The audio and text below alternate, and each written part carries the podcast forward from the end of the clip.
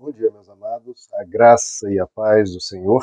Eu sou o pastor Romulo Pereira, da Igreja Batista Palavra da Graça, e hoje vamos fazer o nosso segundo vídeo, com a segunda lição sobre Soren Kierkegaard e sua obra.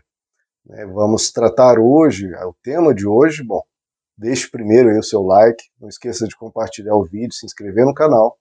E a nossa segunda lição, nesse terceiro vídeo, que teve um vídeo introdutório, nossa segunda lição é ironia e comunicação indireta.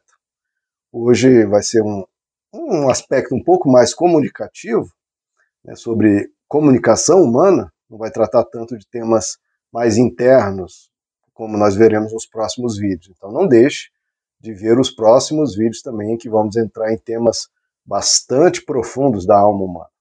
Bom, é, a pergunta que Soren Kierkegaard traz nessa lição é como apresentar o desafio de tornar-se você mesmo, né? que esse é o grande desafio do ser humano, você vir a tornar-se você mesmo, é assim que Soren Kierkegaard expõe, né, a nossa edificação que nós devemos, nós nascemos e precisamos construir a nós mesmos, tornarmos nós mesmos, tornarmos a pessoas a pessoa que viemos a esse mundo ser.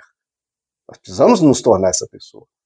Agora, como a gente apresenta isso para uma pessoa que não tem esse objetivo, não se questiona, acha que está bom do jeito que está, não está evoluindo, não está crescendo, não está se edificando? Como que a gente apresenta esse desafio para essa pessoa?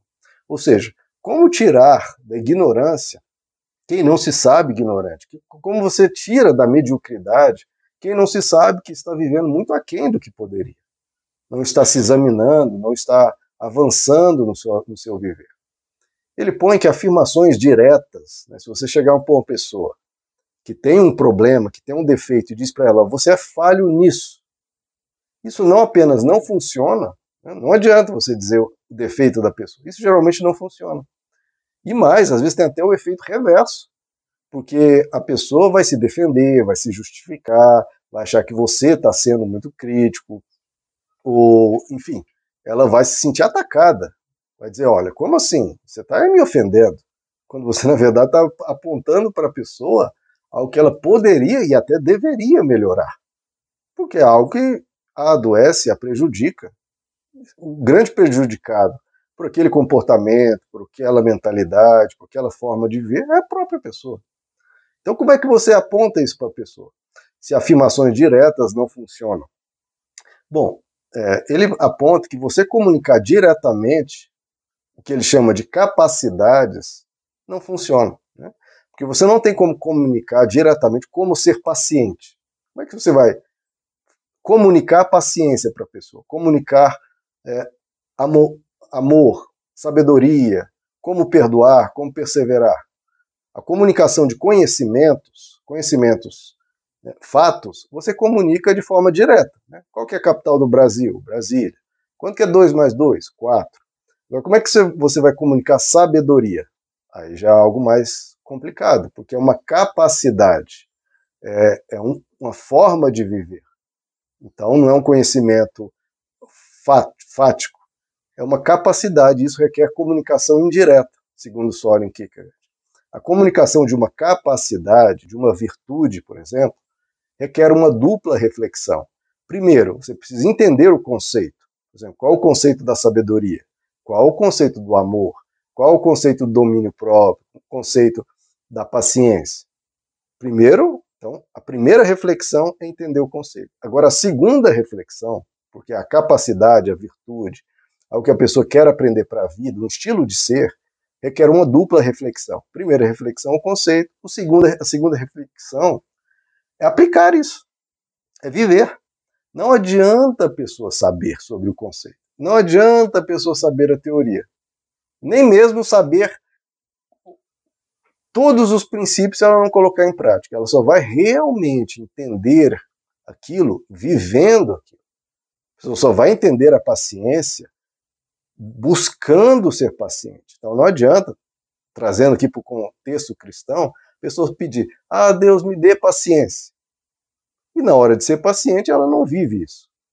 Né? Tem até o filme lá, O Todo-Poderoso, que ele fala para Deus: Ah, Deus, eu orei tanto para você me dar paciência. Aí Deus falou sim, quando você orava isso, no momento seguinte eu te dava uma situação para você praticar a paciência e você não praticava.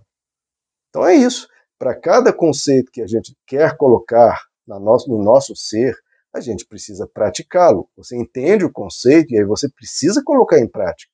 Você precisa ter essa intencionalidade. A vida, irmãos, a vida, queridos, ela é precisa ser intencional. Você precisa colocar em prática. Eu tenho a intenção, eu vou ser intencional no meu viver, em colocar isso em prática. E por isso que são dois passos. É entender o conceito e praticá-lo, vivê-lo. E o segundo passo depende de vontade, depende de decisão, depende de compromisso, de aplicação. Você se dedicar àquilo. Então, é algo que você se conscientiza de tal modo que você adota um compromisso com você mesmo e até com Deus, de colocar isso em prática. Então depende da sua vontade, do seu desejo, da sua aplicação. A quantidade da intenção que você põe nessa missão, digamos assim, vai ser o quão efetiva ela vai ser.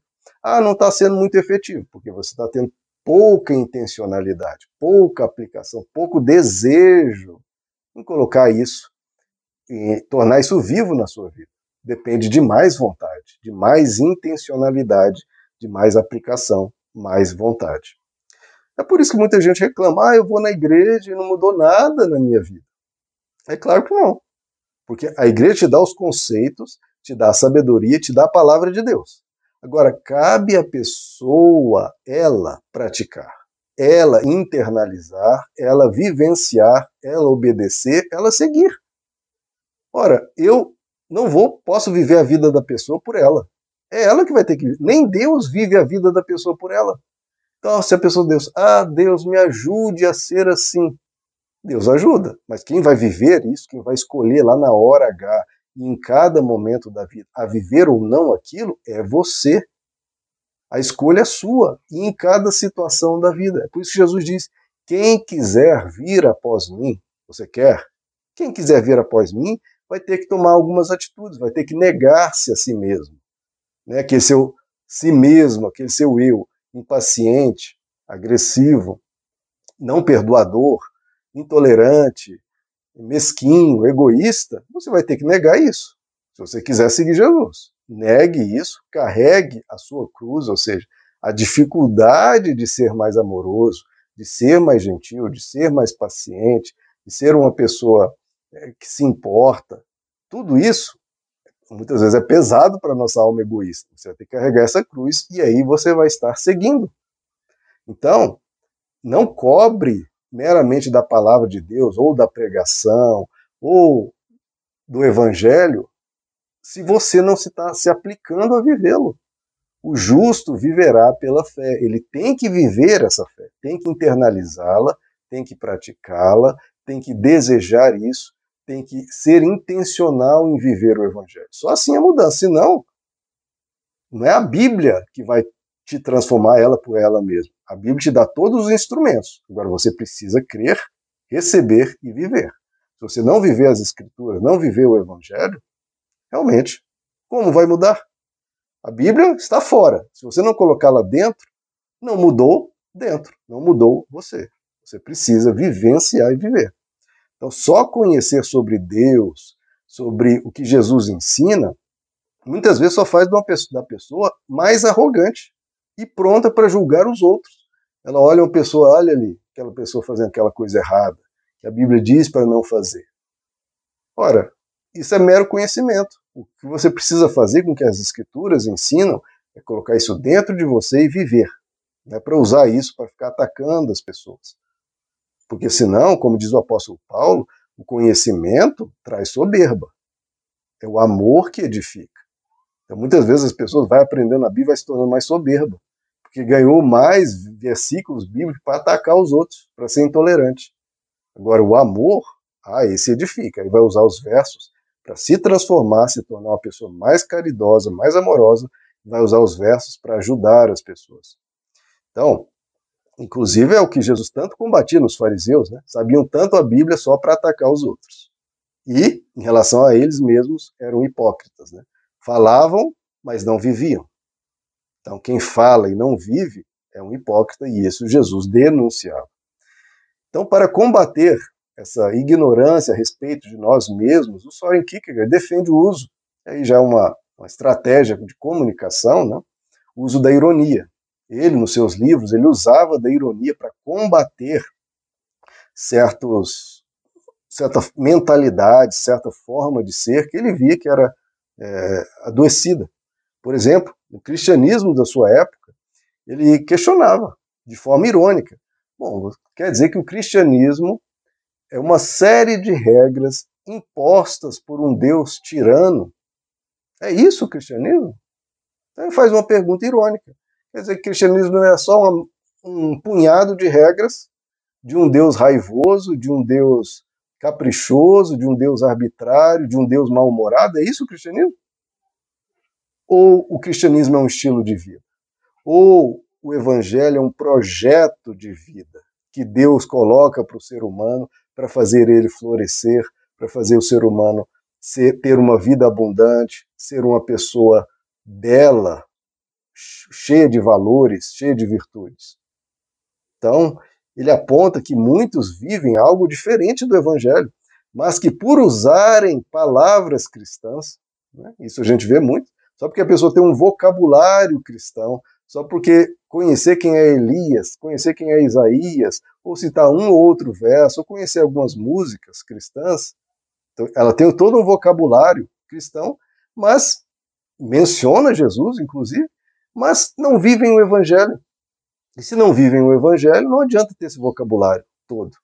Cristão não é, porque não está vivendo o evangelho. Então ele fala de forma, trata isso de forma irônica, né? A pessoa parece tanto, tanto, tanto cristã, falando tanto de Jesus, mas não vive Jesus. Isso é ser cristão. Então aqui o Soren Kierkegaard fala dessa importância de não apenas conhecer os conceitos, mas viver. Porque enquanto não viver, enquanto não trazer isso para a vida, isso não é vida. Então a gente precisa trazer para a vida aquilo que a gente aprende, aquilo que a gente vai compreendendo das escrituras. Enquanto isso não acontecer, não mudou quem nós somos e como é a proposta do Soren Kierkegaard, a proposta da vida, nós precisamos nos tornar nós mesmos. E para isso exige intencionalidade, exige prática, exige você ter a vontade, a aplicação e o desejo de se tornar você mesmo, com todo o apoio de Deus, com todo o apoio do Evangelho, e que o Evangelho nos conduza a isso, que você possa se tornar você mesmo com a graça de Deus. Meus amados, que Deus os abençoe. A graça e a paz do Senhor.